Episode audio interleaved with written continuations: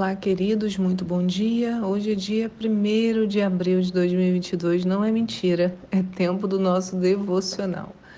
Temos, eu sou a pastora Anícia e temos hoje três textos. Segundo Reis 4, do verso 42 até o capítulo 5, no verso 19. O capítulo 3 do livro de Esté e 1 Tessalonicenses 2, de 1 a 16. E a pergunta de hoje, nesse tempo nublado, chuvoso que está aqui no Rio de Janeiro, não sei onde você está ouvindo né, esse devocional, mas aqui choveu bastante essa madrugada. Né? Alguns é muito bom porque a terra precisa né, dessa água para encher os poços, muitos lugares em meio à seca, mas também traz consigo muitas tragédias, então a gente precisa manter a nossa atenção em oração né, por diversos lugares.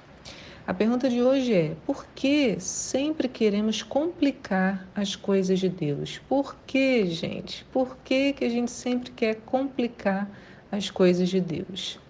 O devocional de hoje complementa tudo que nós falamos essa semana. Hoje é sexta-feira, então estamos próximos do nosso descanso. E é tão maravilhoso né, o que a gente aprende do Senhor, cheio de ensinamentos que até emociona a gente. Com o devocional de hoje aprenderemos que precisamos desconstruir a imagem do poder de Deus como sendo de um jeito ou de outro. Ah, Deus só atua dessa maneira. Ah, Deus. Não, Deus não se deixa padronizar. Não tem que ser com gritos, nem tampouco com silêncio, com pulos ou deitado. Tem que ser como Ele quiser que seja. Então, por que, que a gente sempre quer complicar as coisas, criar procedimentos, regras? Nós temos apenas que afiar os ouvidos. Né? O que tu queres dessa vez, meu Senhor?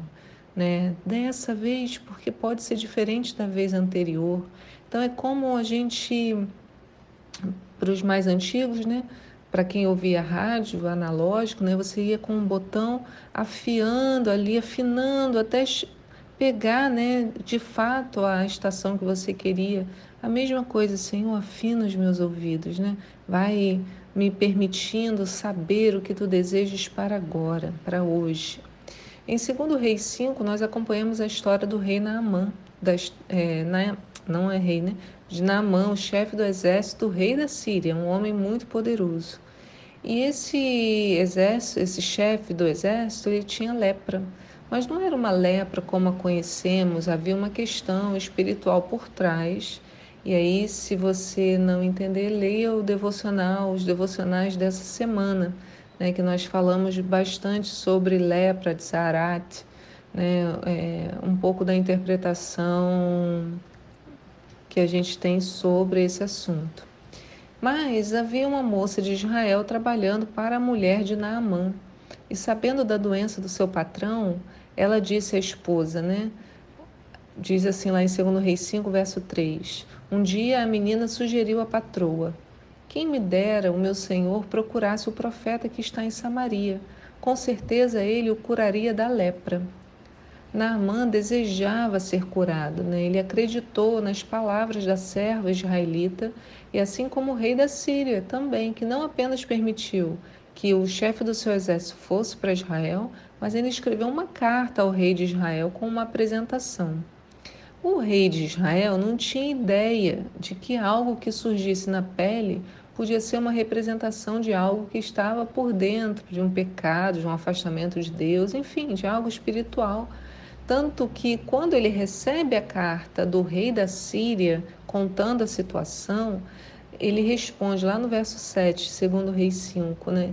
Assim, assim que o rei de Israel leu a carta, irritou-se sobremaneira, rasgou suas roupas, exclamando: Por acaso sou Deus que pode matar e dar a vida, para que ele me envie um homem a fim de que eu o cure de lepra?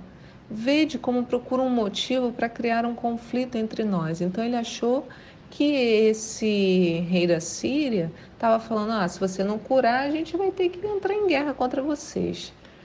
Você vê, né? O rei de Israel desconhecia o poder do rei de Israel, né? Rei com letra minúscula, depois rei com letra maiúscula. Daí ocorre que Eliseu, o profeta, soube do que o rei havia, havia feito, né? Dessa resposta do rei de rasgar suas vestes com raiva E a resposta do profeta Eliseu é maravilhosa. No verso 8 diz assim: Quando Eliseu, o homem de Deus, ouviu que o rei de Israel tinha rasgado as suas roupas, mandou dizer ao rei: Por que rasgaste tuas vestes? Envia-o a mim, e saberás que em verdade há profeta em Israel. Olha, irmãos, saberás que há profeta em Israel. Quanta autoridade, quanta certeza de quem é Deus e do que ele é capaz de fazer. Eliseu tinha um relacionamento com Deus e sabia que a chegada de Naamã ali tinha um significado importante. Então Eliseu nem precisou ir até Naamã para saber o que fazer, apenas mandou um recado. Mandou um mensageiro dizer a ele assim: ó, vai lavar-te sete vezes no rio Jordão e a tua carne te será restituída e ficará limpa. Naamã se irritou com isso. Ele tinha dentro dele uma expectativa distorcida sobre a forma como um Deus, né, qualquer, com letra minúscula, deveria agir. Sua mente estava completamente corrompida por sua adoração a outros deuses. Olha o que Naamã esperava, olha o verso 11, eu acho isso muito divertido. Eu imaginava que esse homem viria receber-me pessoalmente, invocaria em pé o nome do Senhor, o seu Deus, moveria a mão sobre as feridas e me curaria desta enfermidade horrível na minha pele. Então, olha a expectativa de Naamã, tinha toda uma pompa, né? Vem pessoalmente, fica de pé, invoca, move a mão. Irmãos, nós também somos assim. Nós cremos que uma oração específica vai dar resultado, a oração de uma pessoa, por exemplo. Né? Que Deus está presente num lugar se eu sentir isso ou aquilo, que a pessoa tem unção se ela fizer assim ou assado. Mas Deus não é assim ele faz conforme lhe convém. Lembra, o primeiro devocional, acho o segundo, não sei, dessa semana, foi falando disso, né, da gente pensar quem tem poder, é quem tem um determinado comportamento, ou quem fala muito bem, ou quem tem a voz assim assado. Deus faz conforme lhe convém. E o que convém a ele é sempre o melhor para nós. Então, o que podemos ver com os acontecimentos é que lavar-se no rio sete vezes trouxe muito mais do que a cura na pele de Naamã. A Bíblia diz que a pele dele ficou como de um menino. Eu também queria, né? Esse negócio de mergulhar sete vezes, ficar com a pele igual de uma menina, pele novinha, sem ruga, seria ótimo. Mas isso, voltando, né? Foi apenas uma mudança externa. O que, que aconteceu internamente, né? O que aconteceu internamente é que a transformação dele no seu coração com relação a Deus vai refletir na pele, reforçando o que a gente tem aprendido. Assim que ele sai das águas, Naamã toma uma decisão. Ele fala sobre ela no verso 17. Diz: Em seguida retornou à casa de Eliseu com toda a sua comitiva. Então Naamã pediu: Permita ao menos que este teu servo leve duas mulas carregadas de terra, porquanto de agora em diante teu servo jamais deixará, não, jamais oferecerá holocaustos nem sacrifícios a outros deuses, senão a Yahvé, o Senhor. E ele levou a terra de Israel de volta para a Síria, para lá adorar ao único Deus em toda a terra. Ele abandonou todos os seus ídolos e por isso a sua pele ficou purificada, porque o seu interior também estava. E a última lição de hoje também nos mostra que Deus está muito interessado em nosso coração, mais do que as aparências podem mostrar. Naamã decidiu não adoraria mais a outros deuses, mas o seu rei, lembra que ele era o chefe do exército, continuava a adorar outros deuses. E ele, como chefe de exército, tinha que ir com esse rei até o local de adoração. E quando o rei ajoelhasse, ele também teria que se ajoelhar para que o rei se apoiasse nele. Era a atividade dele, o trabalho dele. E ele ficou preocupado, né? O que, que vão pensar? Eu vou me ajoelhar diante de outro Deus? Será que como que Deus vai ver isso, né? O Deus de Israel, eu vou ter que fazer. Ele é meu chefe.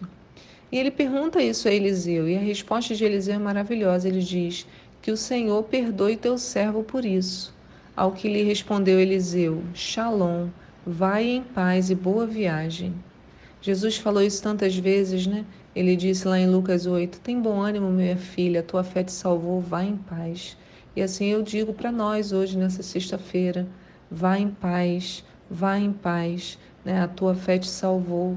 Creia nesse Deus que é capaz de purificar, continua vivo e ele não tem uma forma só de agir, ele age como quer, do jeito que quer, na hora que quer, e a gente precisa só nos conectar, né, ajustar ali o nosso, é, a nossa captação para sabermos exatamente o que Deus quer em cada momento. Que o Senhor abençoe a sua sexta-feira, o seu coração esteja firme no Altíssimo, firme nessa voz que nos conduz, que diz o melhor caminho a seguir, que você confie nessa voz, que a gente não seja enganado. Em nome de Jesus. E eu te aguardo aqui para um próximo devocional. Tchau!